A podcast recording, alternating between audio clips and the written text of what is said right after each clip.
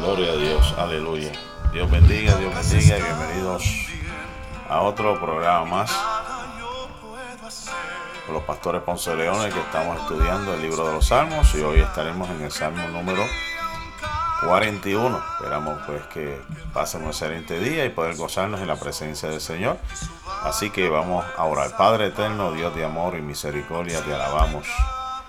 Te glorificamos, exaltamos tu nombre, Señor Padre. Gracias te damos, Dios mío, por la salvación de nuestras almas. Gracias te damos por el perdón de nuestros pecados, Señor. Padre mío, nos presentamos delante de ti, presentamos este estudio Señor Dios mío, para que tú nos bendigas, Señor, le dé sabiduría a la pastora, nos dé sabiduría para poder transmitir esta enseñanza, Señor. Te lo pido, Padre, en el nombre de Jesús, Señor. Amén, Señor. La pastora. Gloria a Dios, aleluya. Gozamos en esta hermosa mañana. Buenos días, gloria a Dios. Le damos gracias al Señor, ¿verdad? Porque Él es bueno, Él es bueno, para siempre su misericordia y su fidelidad por todas las generaciones y gratificamos su nombre en esta mañana, ¿verdad? Porque nos da la fortaleza para podernos levantar y enfrentar las batallas de cada día, gloria al Señor, nuestros trabajos cotidianos, gloria a Jesús, que tenemos que realizar. Y en esta mañana, pues la bendición de poder este, compartir la palabra del Señor Gloria a Dios, ¿verdad? Este, vamos a estar discutiendo en este día el Salmo número 41. Gloria al Señor. Estaba dialogando con mi esposo anoche y, y estábamos hablando, ¿verdad? Y él me estaba comentando que ya estamos en la postrimería del primer libro de la división de los salmos, ¿verdad? Porque los salmos están divididos en cinco libros y ya pues, estamos en las postrimerías del, eh, del primer libro con este Salmo número 41. Amén, gloria al Señor, donde nos hemos gozado, hemos aprendido este, tantas cosas lindas. El Señor nos hace recordar, ¿verdad? Cada día más su palabra, eh, las cosas lindas que Él tiene para cada uno de nosotros. Gloria al Señor. Así es que en esta mañana pues vamos a entrar eh, de lleno, ¿verdad? El Salmo número 41. Vamos a hablar un poquito sobre el contenido del, capítulo o de este salmo. Eh, se, le se le llama un salmo de sanidad divina, salmo de la sanidad divina. Es al músico principal también, a quien está dirigido. Perdón, también es un salmo de David y dice los comentaristas que es un título frecuente en varios salmos. Que un salmo vaya dirigido ¿verdad? al músico principal y no a cualquiera. Sirve para recordarnos su valor peculiar. O sea, cuando vemos que está dirigido al músico principal, podemos entender y podemos deducir que hay un propósito por el cual está dirigido al músico principal. También, ¿verdad? Se nos informa de su autor, David utiliza su experiencia personal como base para un canto profético en el que se establece la dolorosa experiencia de uno mucho mayor que él. Y el tema de este libro, o de este salmo, perdón, es evidentemente Jesucristo traicionado por Judas Iscariote, y lo vamos a ver eh, en algunos de los versículos, pero no es el único.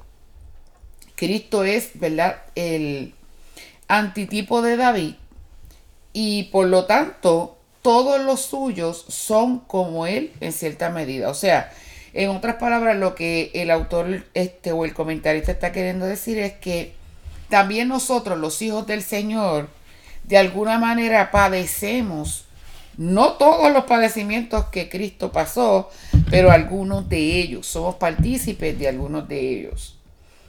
Lo cual hace que las palabras de este Salmo, de Salmo 41, aplicadas al gran sustituto, sean aplicables también a todos aquellos que creen en Él. ¿Quién es el gran sustituto? Nuestro Señor Jesucristo, ¿verdad? Porque Él se entregó por cada uno de nosotros. Nosotros éramos los que estábamos destinados, los que, ¿verdad? Digo yo, teníamos la horca espiritual preparada para nosotros, íbamos eh, de camino al infierno. Pero Jesucristo intervino, ¿verdad? Jesucristo intervino, eh, se paró en la brecha por nosotros para que nosotros pudiésemos tener redención por nuestros pecados. La estructura del Salmo, los versículos del 1 al 3, el salmista describe las misericordias prometidas a todos aquellos que se acuerdan de los padres, lo cual utiliza como un prefacio y argumento en el que apoyar su propia solicitud de socorro. Son los primeros tres versículos. Los versículos del 4 al 9 narra su propia experiencia. Invoca a Dios en oración. Y en el versículo 10, 10 eh, en versículo 10 y en el verso 11 al 13, él cierra ¿verdad? este salmo con una acción de gracias en los versículos del 11 al 13. O sea que vemos ¿verdad? que este, siempre resaltan los salmos de David de la manera que comienzan y de la manera que terminan. Y específicamente la manera que terminan, la mayoría de ellos hemos visto un factor común y es que terminan con acción de gracias y con alabanzas al Señor. Entonces vamos a comenzar este salmo número 41. Voy a esperar que el esposo de lectura al versículo los versículos del 1 al 3 y lo vamos a estar discutiendo. Aquí el versículo. Sí, no importa. Amén. Salmo número 41 para el director del coro, Salmo de David, del 1 al 3. 3. Qué alegría hay para los que tratan bien a los pobres. El Señor los rescata cuando están en apuros. El Señor los protege y los mantiene con vida. Los prospera en la tierra y los rescata de sus enemigos. El Señor los atiende cuando están enfermos y les devuelve la salud. Qué bonito. Y verdad, en la Reina Valera, el verso 1 dice, bienaventurado el que piensa en el pobre. En el día malo lo librará Jehová. Este Salmo número 41 es el tercero, es el tercero de los salmos que abren con un bienaventurado. Y cierra el primer libro de los salmos. Y la escala es progresiva. Va más allá de los otros dos salmos, que es el Salmo 1 eh, y el Salmo 32. Lo primero es escudriñar la palabra de Dios. En la ley del Señor está su delicia y eso es lo que dice el Salmo número 1.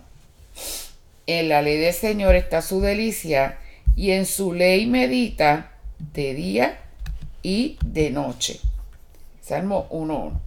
Lo segundo, en el Salmo 32, verso 1, es el perdón de los pecados. Bienaventurado aquel a quien es perdonada su transgresión y cubierto su pecado.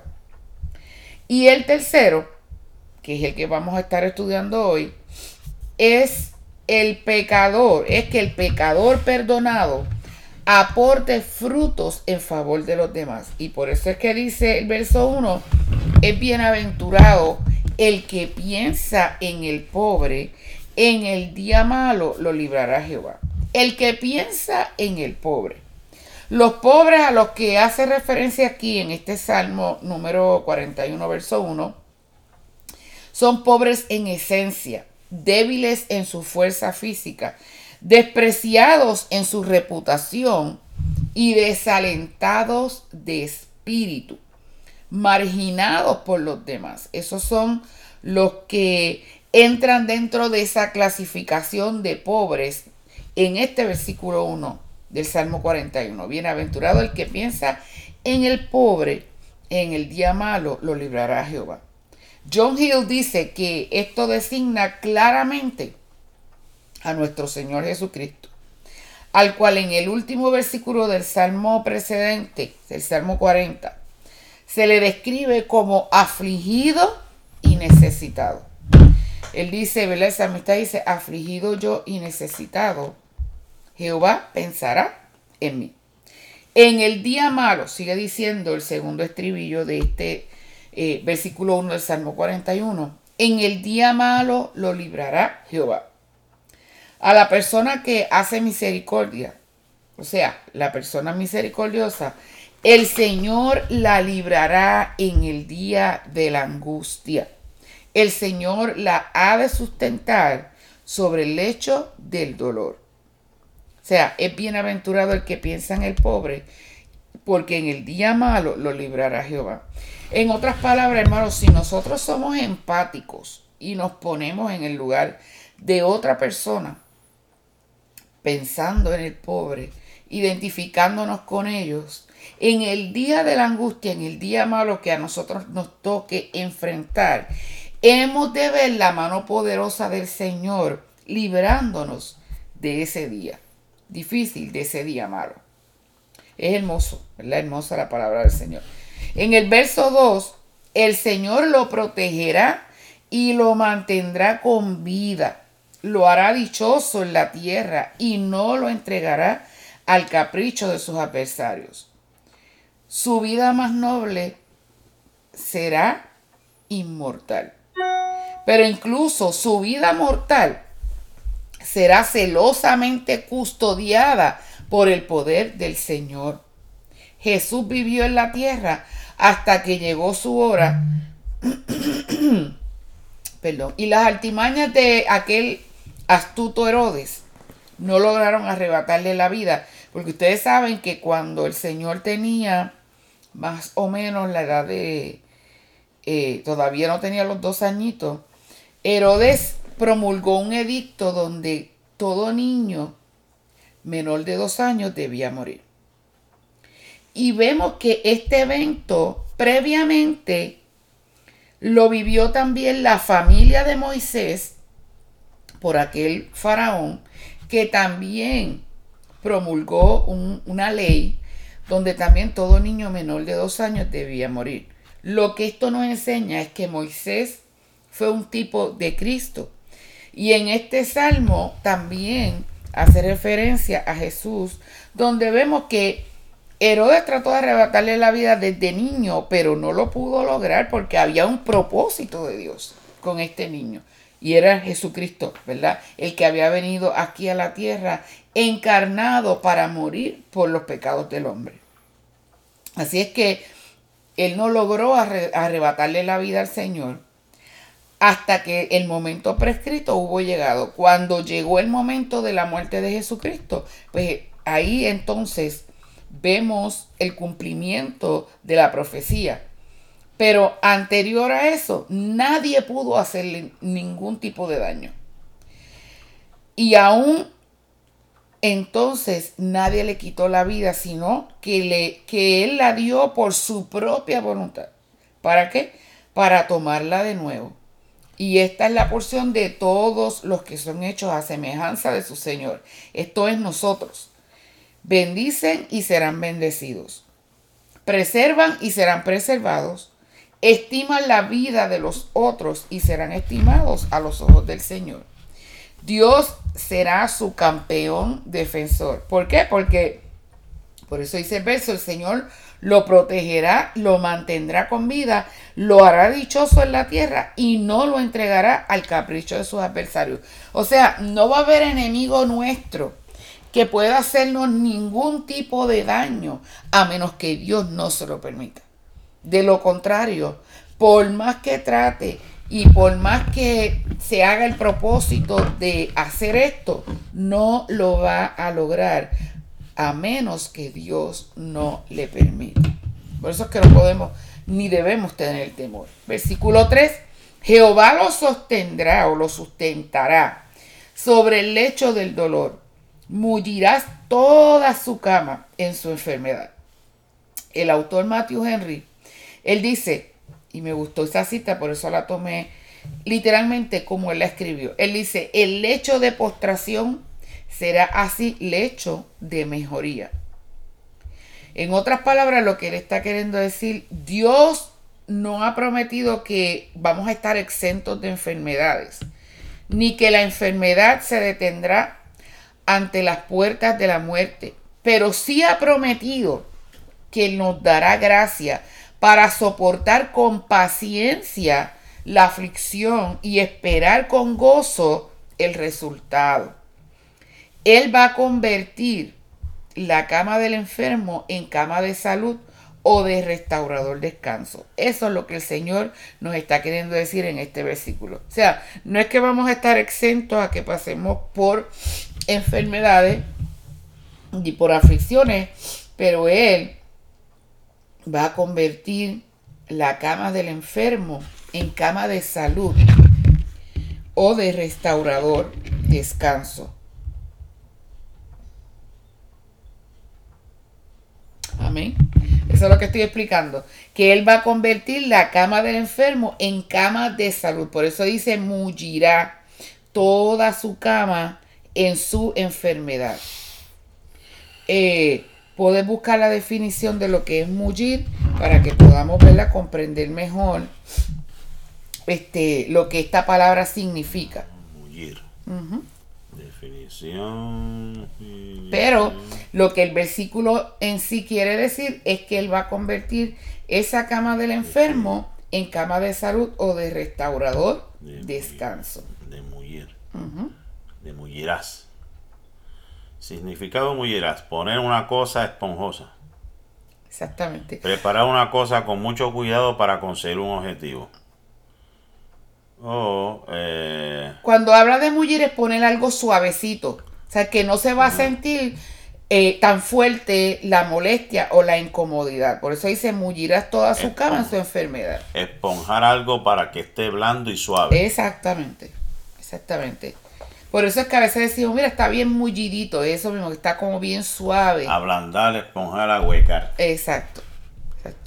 Así el Señor va a hacernos sentir a nosotros en el momento de la enfermedad, en el momento de la aflicción. Él nos va a sustentar sobre el lecho del dolor y va a mullir, o sea, vamos a sentir, aunque nuestra carne esté afligida, en medio de eso vamos a sentir alivio. ¿Verdad? El Señor va a estar ahí socorriéndonos, no nos va a dejar solos. El versículo 4. Verso 4. Oh Señor, ten misericordia de mí. Pedí en oración, sáname, porque contra ti he pecado. Dios es la verdadera fuerza del corazón de un cristiano, sanándolo y restaurándolo cuando se debilitan los hábitos infusos de la gracia. ¿Qué quiere decir infuso? infusos son dones que provienen de Dios. So, Él nos va a restaurar cuando esos dones que vienen de Él mismo se, se debilitan. Él nos va a restaurar. Él nos va a levantar. Y Él va a hacer esto aun cuando nosotros tengamos que enfrentar situaciones difíciles en nuestra vida. El cristiano jamás va a sucumbir, hablando en términos de la gracia, pero el pecado ensarta grandes heridas. Y por eso es que David clama y le dice, Señor, sana mi alma porque he pecado. Y lo que David pide en oración es lo que Dios le promete a su pueblo. Yo sanaré su rebelión. Yo voy a sanar tu alma. La debilidad y deterioro de la gracia conducen al cristiano a la enfermedad de la caída, así como fue con David y con Efraín. Pero cuando esto sucede, Dios se convierte en medio del alma y sana todas sus enfermedades. O sea, nosotros podemos fallar, pero la misericordia de Dios es tan grande. Por eso es que el salmista dice, yo dije Jehová, ten misericordia de mí, sana mi alma, porque contra ti he pecado. Porque a veces pensamos que en la medida en que nosotros le fallemos al Señor, de esa, de esa misma forma vamos a recibir. Y que todo lo malo que viene a nosotros, porque es lo que antes se nos enseñaba, es consecuencia de, de nuestra desobediencia y de nuestro pecado. Debo aclarar, sabemos que por el pecado original, ¿verdad? Como dice la Biblia, que por un hombre entró el pecado al mundo, este, nosotros traemos, ¿verdad? Una simiente pecaminosa, venimos, ¿verdad? Con, esa este, naturaleza, perdón, la palabra, naturaleza pecaminosa. Pero, hermano, no quiere decir que cuando nosotros nos convertimos al Señor y venimos a Cristo, el que usted esté enfermo es todo el tiempo porque usted está en pecado. Esto es lo que quiero aclarar. O sea, no necesariamente usted se enferma porque usted está en pecado sino porque primero somos seres humanos, esto es una naturaleza completamente carnal y estamos propensos a enfermarnos. Si el Señor fuese a, tomar venganza por nuestra vida pecaminosa, mira, nosotros no estuviéramos en la tierra.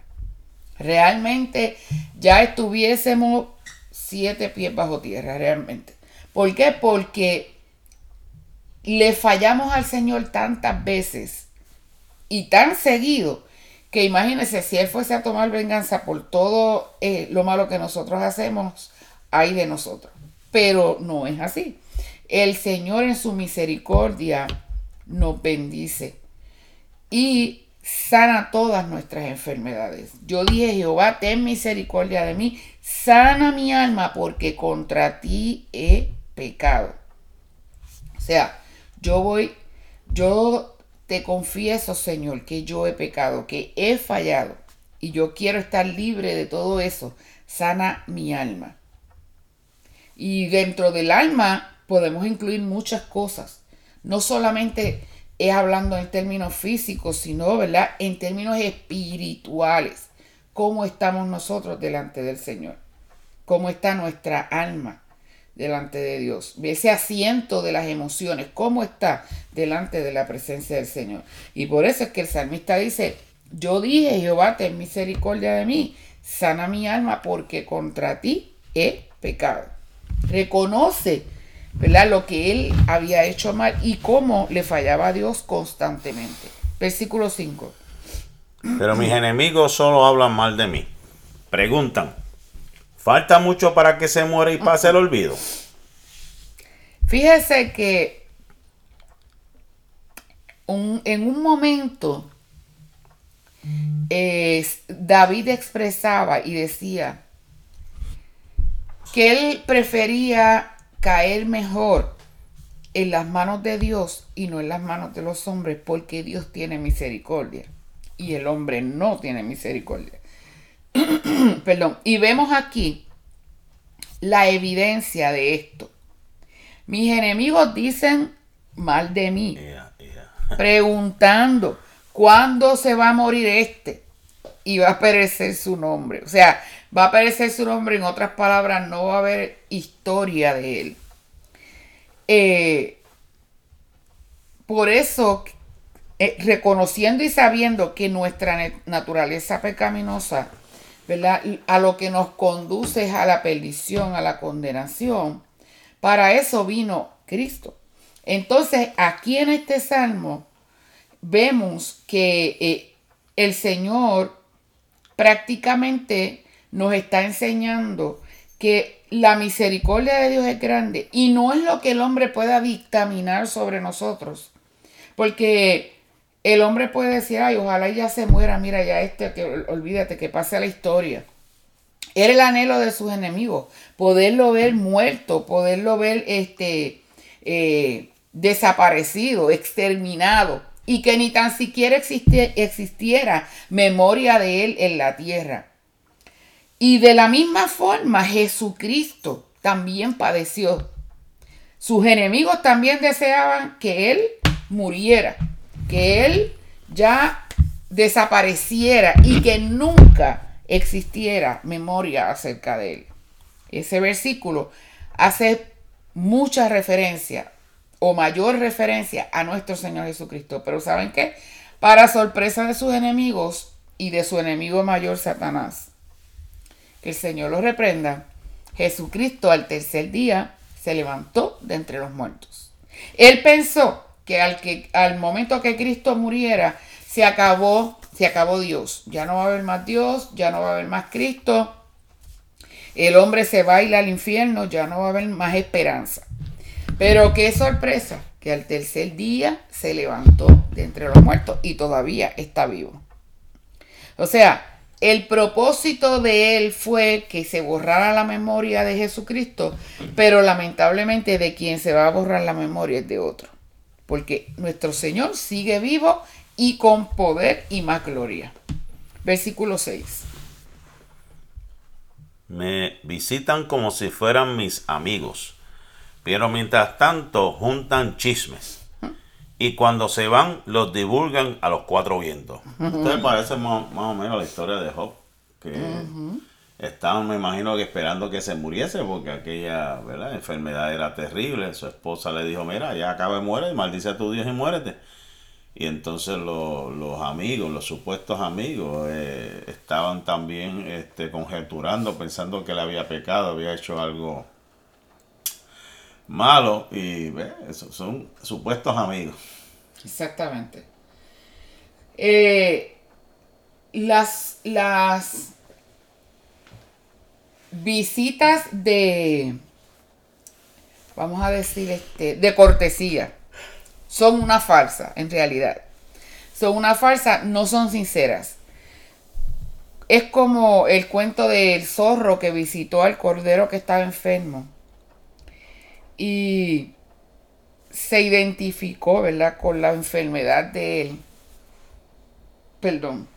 Pero mientras le está hablando y lo está contemplando, se está lamiendo el hocico, saboreándose el cadáver de ese cordero ya, ¿verdad?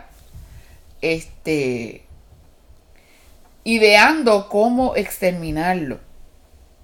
Y de igual manera eh, se hace esta comparación cuando dice, cuando vienen a visitarme solo me traen chisme y cuando se van salen hablando de mí. O sea, esa, esa supuesta visita de cortesía es una farsa. No es, no es cierto que es de la manera o con la intención que ellos vienen a visitarlo.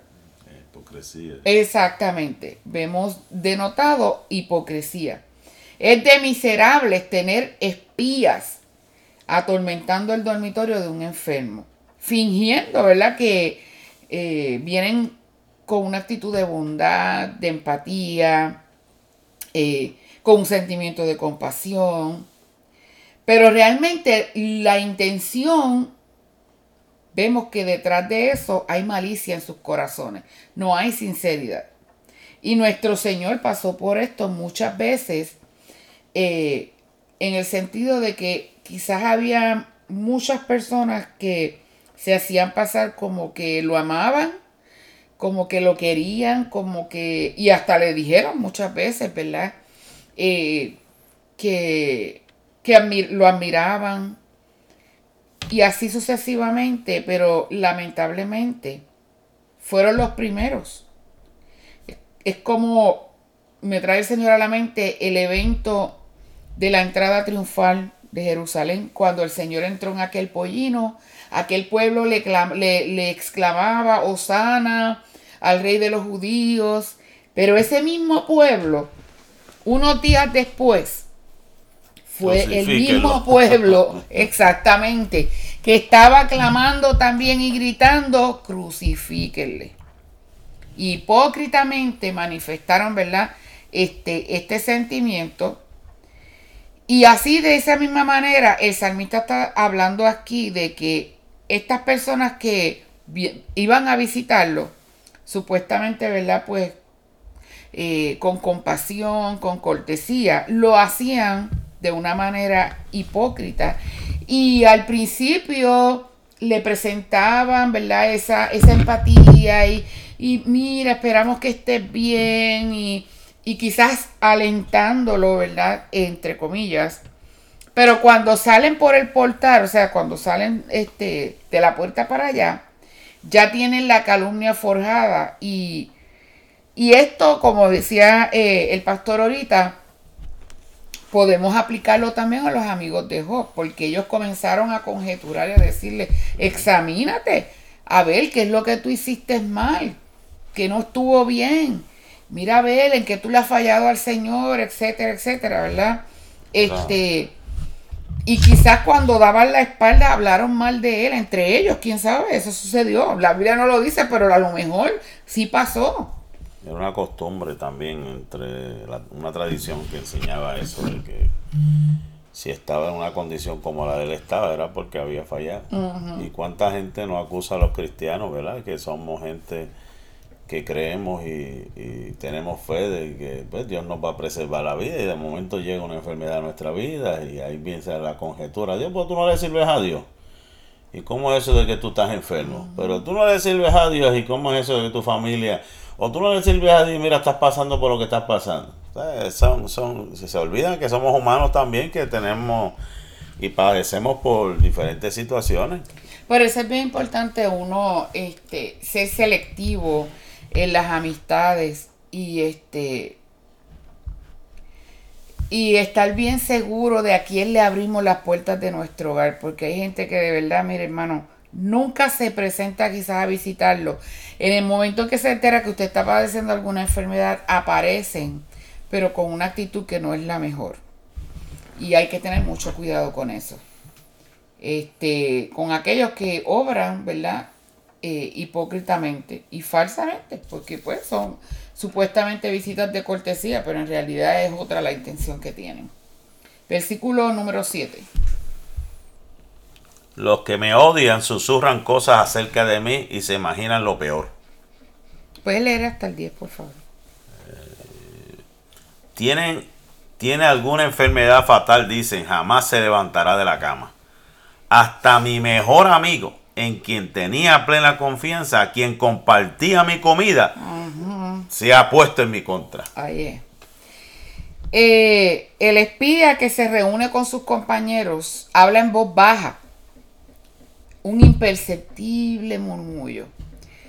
Su susurrar en voz baja era astucia a la misma vez que cobardía, porque pues, ¿qué hace el que va disque a visitar? Y muchas veces, mire hermano, a veces uno tiene que ser tan cuidadoso porque no todo el que, como estábamos hablando, no todo el que te va a visitar va con una buena intención. A veces la gente va a averiguar. averiguar. A ver, ay, ¿qué es lo que tiene fulano? Y que esto, que aquello, que lo otro. Pero la intención del corazón, perdón, solamente el Señor la conoce. Entonces, van con esa actitud, pero Él ellos lo que quieren es informarse de qué es lo que está pasando la persona, pero una vez dar la espalda, lo que hacen es hablar mal de, esa persona a quien ellos fueron a ver. Y este, este es más o menos el tema de, de estos versículos, pero vamos a ver algo más. Este, se juntan, ¿verdad?, con su mente o con sus mentes en el esquema y en el complot, como lo hizo también Aitofel y los demás consejeros de Absalón, que ellos supuestamente estaban de acuerdo con David, pero sabemos que fueron los primeros que le dieron la espalda, juntamente con Absalón cuando él se rebeló contra su padre.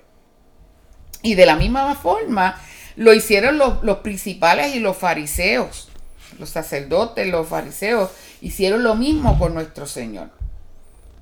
Ellos insinúan, ¿verdad?, que hay un secreto nauseabundo que infecta a su persona, cuyo fantasma le persigue por su casa y jamás logrará deshacerse de él. O sea, en otras palabras, lo que esto no quiere decir es que ellos están insinuando que hay algo detrás de la enfermedad de la persona y que por eso es que la persona está padeciendo por esa terrible, por ese terrible mal. Y este y comienzan a conjeturar Mm, ¿qué, habrá hecho esta persona? ¿En qué andará? ¿Por qué será que está pagando este, las consecuencias de esta manera? Y así sucesivamente. ¿Cuánta gente no conocemos predicadores que toda una vida predicando y con una enfermedad terminal? Así es. O con una condición que uno dice, bueno, pero ¿cómo es posible que ese hombre esté así? O esa y no gente que de mal testimonio, gente íntegra ante la presencia gente de Dios, gente de Dios hemos conocido y conocimos. Recientemente, hace unos años se nos murió un gran amigo de, más de 20 años con un cáncer, tres, cuatro tipos de cáncer. Y viajó yo creo que más de 80 países así con esa condición. Y había gente que conjeturaba, yo estoy seguro que había gente que cuando los recogían a veces de los altares que se caía, mejor pensaban lo que no era. El evangelista Roberto Fierro, yo me acuerdo, en una silla de ruedas. Mire qué cosa tan irónica. Él le ministraba a la gente y Dios levantaba a la gente de la silla de ruedas. Y, él todavía Pero creo que antes de morir yo lo había levantado, algo así. Pero muchos años estuvo ahí, confinado a esa silla de ruedas. Y mucha gente así que ha estado en unas condiciones. Yo conocí uno, me acuerdo, en Cuamo, acostado, eh, con una condición y haciendo tratado. Sí, son las cosas que a veces no podemos comprender, pero Dios es soberano y Él hace como Él quiere. Entonces, siguiendo la línea de pensamiento, Así mismo es como nuestro Señor Jesucristo fue tachado como herido de Dios y abatido. Sus enemigos concibieron que Dios lo había abandonado y entregado para siempre en sus manos. Esperaban que su enfermedad fuera mortal y para ellos esto era una excelente noticia. Y enfermedad no en el sentido de que el Señor estaba enfermo, sino que llevaba, ¿verdad? Todas nuestras enfermedades, todas nuestras dolencias. Ahora bien, en el versículo 9, el texto hebreo dice literalmente, el hombre de mi paz. Es decir, alguien con quien yo no tenía diferencias ni disputas, el hombre de su confianza al cual estaba intensamente unido, ligado, que había sido su paz y su consuelo. Este personaje, en el caso de David, fue Aitofel, como mencioné hace unos segundos atrás, que era para David lo que era Judas para nuestro Señor Jesucristo. Judas era qué? El tesorero del colegio apostólico, donde él, ¿verdad?, llevaba la finanza del ministerio del Señor. Sin embargo, ¿qué pasó con Judas? Como dice el versículo 9. Aún el hombre de mi paz en quien yo confiaba, el que de mi pan comía, alzó contra mí el calcañar. O sea, vemos en este versículo... Eh, Era uno de los consejeros. de Exacto. Y, y, vemos en este verso, ¿verdad? Que el, salmista estaba hablando aquí quizás haciendo referencia a Itofel, pero esto es una ley de doble referencia, porque también lo vemos aplicado en el Nuevo Testamento y cumplido a través de quién? De Judas. Lo mismo hizo él con el Señor. Eh, el que comía con él. Exacto. Que, que cuando los discípulos empezaron a preguntar quién es el que te va a entregar, pues el que está mojando el pan en mi plato. Ese es. O sea, no lo de afuera, ya de adentro. o sea, que tenemos que cuidarnos. Hay veces que Aún de la misma familia. Los más cercanos, que conocen muchas cosas nuestras de nosotros. son los más propensos a, a traicionarnos. la puñalada como dice por entre medio de la espalda. Exactamente él no era considerado ya como un invitado, era parte de la familia. Judas había mojado su pan en el plato del Señor. Por tanto, era, ¿verdad?, más infame su, su traición al vender a su maestro por el precio de un esclavo, porque esa, esa cantidad de piezas de plata que él adquirió por vender al Señor era el precio que se pagaba por un esclavo. Y eso fue lo que hizo Judas con el Señor Jesucristo. Contra mí ha levantado su calcañar. Y con esta frase, dice Arthur, Arthur Jackson, él dice, con esta frase parece aludir a una bestia de carga ah. que lanza cosas contra su amo que la alimenta o bien a la antigua costumbre entre los hombres de dar patadas o pisotear a los que se arrastran arrojados al suelo en señal de humillación y de desprecio. Wow, tremendo. O sea, es como yo recuerdo una vez que mi papá antes tenía vacas en la casa. A papi antes le gustaba criar animales. Y él tenía vacas. Y yo me acuerdo una vez que una mañana mi papá fue a, a ordeñar esa vaca. Y ella le tiró una patada bien fuerte y lo lastimó bien feo. Este, la parte que nosotros le llamamos, ¿verdad? La, la espinilla en la pierna. Uf. papi estuvo como, yo creo, como una semana de cama, con ese dolor terrible y bien hinchada esa pierna. Y, lo contradictorio es que esa, ese animal era bien manso. Mi papá jamás se iba a esperar la reacción de esa vaca de esa forma porque era bien mansita, bien tranquila. Y muchas veces nosotros solemos eh, recibir golpes de quien menos nos imaginamos y de la persona que aparenta ser quizás la más mansa, nuestra mejor amiga, eh, una persona de confianza, etcétera. Hay un refrán que dice, líbrame de la agua mansa, que, de la brava me libro yo. Exactamente. Y, pues eh, esto había sucedido con David y lo mismo pasó con nuestro Señor Jesucristo. Entonces en el versículo 10 podemos entender dos cosas. Dice el versículo 10, mas tú Jehová, ten misericordia de mí y hazme levantar y les daré el pago. Entonces, lo que podemos entender a través de este versículo son dos cosas. Número uno, devolver bien por mal bondad por injurias. Pero yo cuando ellos enfermaron me vestí de silicio, afligí con ayuno mi alma y mi oración se volvía a mi seno. Que es el distintivo de una persona buena y valerosa, no devolver que mal por mal a nadie aunque le hayan provocado. O sea que vemos aquí, número uno, en vez de devolver mal por mal, devolver bien por mal o bondad por injurias.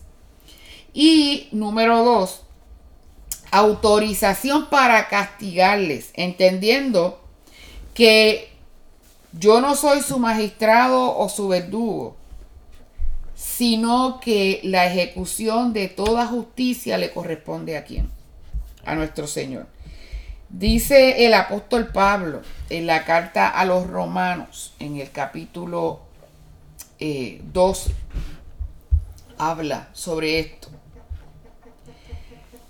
Así que si tu enemigo tuviere hambre, dale de comer.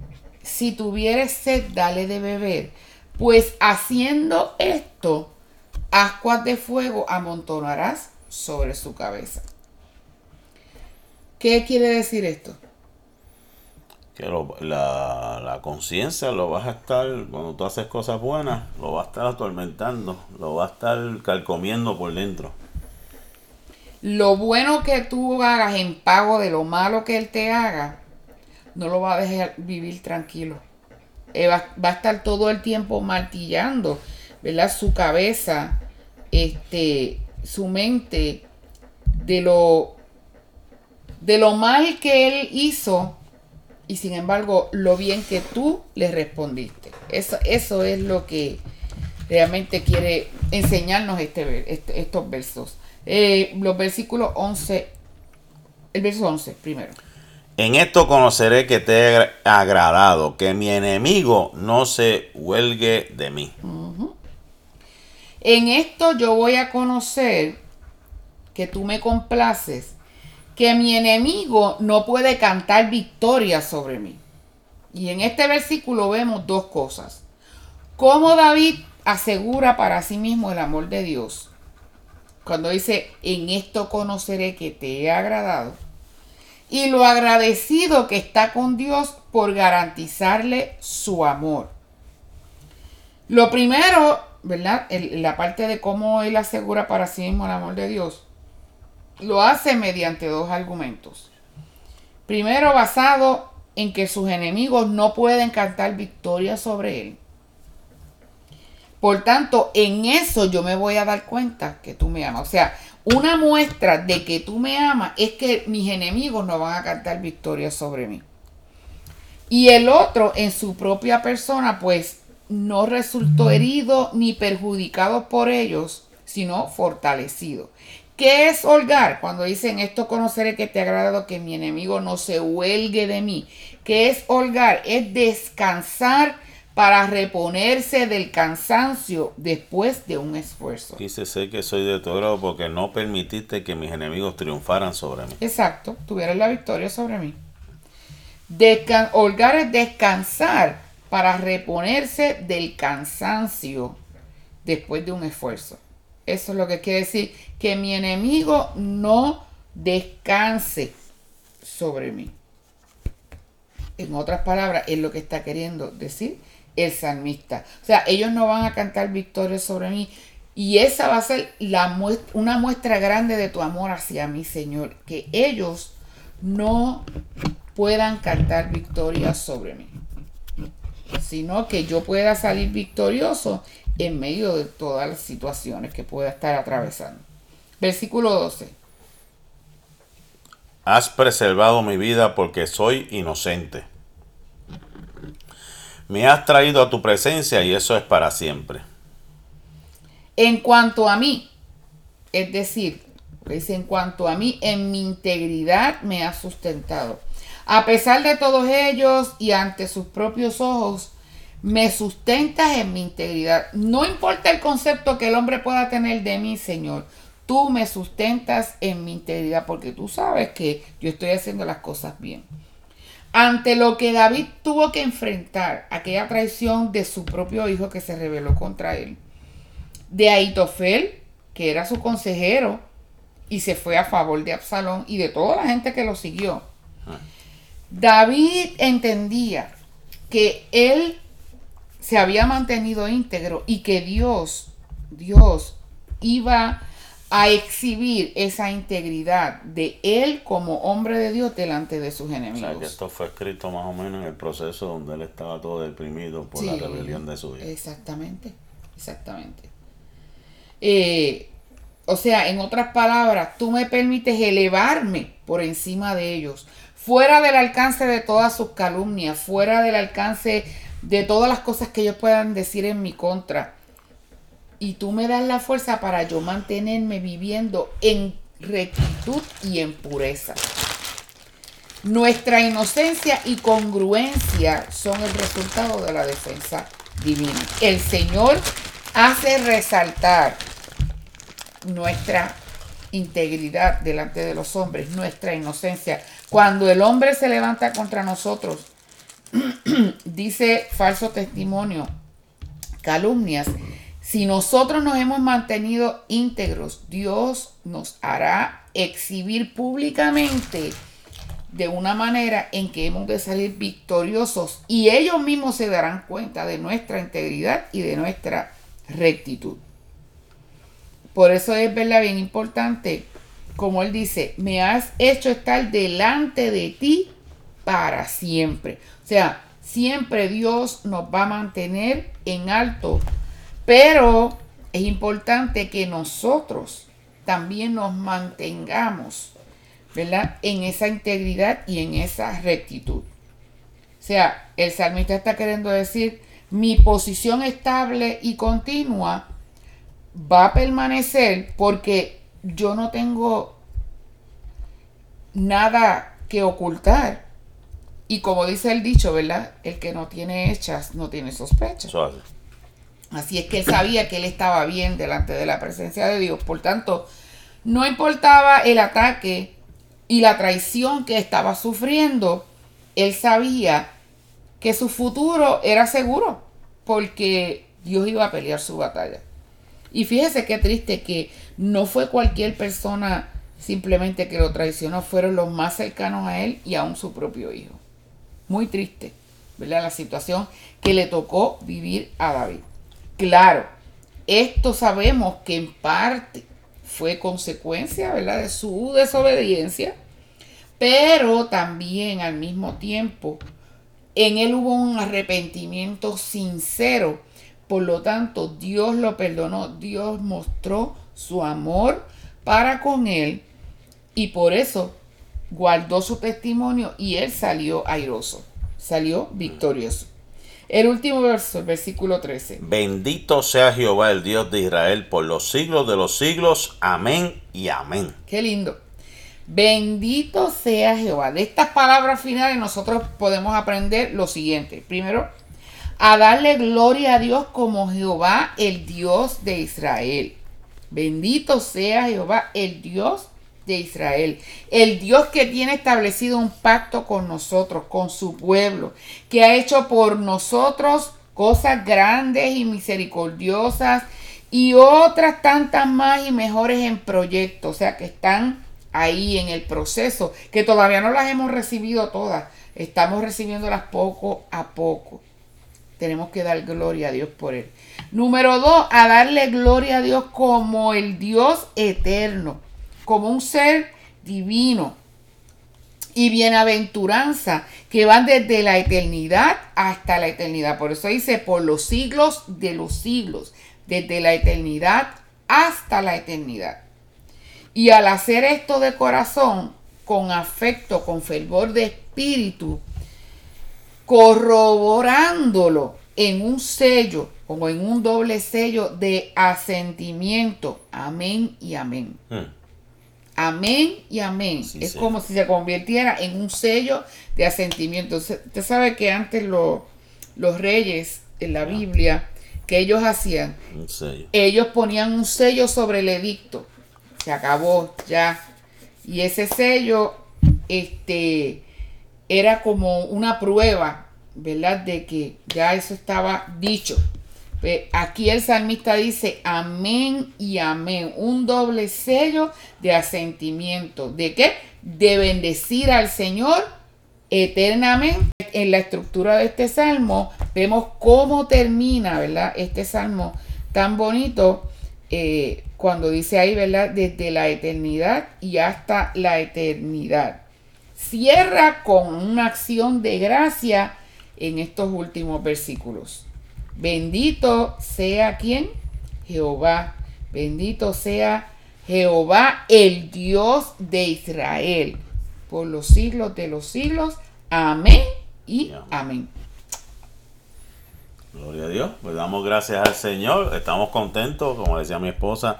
Hoy terminamos el primer libro de los Salmos. Como habíamos explicado al principio, los Salmos se componen en cinco libros. El primer libro es del 1 al 41 el salmo número 42 que vamos a tratar de dar el lunes es el salmo de los hijos de Coré, acerca de mi alma tiene sed. Así que no se pierda ese próximo salmo. Este próximo eh, lunes vamos a estar hablando acerca del salmo número 42, salmo de los hijos de Coré. Así que damos gracias a Dios y a la vida de cada uno de ustedes por habernos escuchado en este día, en este salmo tan maravilloso. Dios le bendiga, Dios le guarde y la paz y la bendición de Dios sea con cada uno de ustedes hoy, mañana y siempre.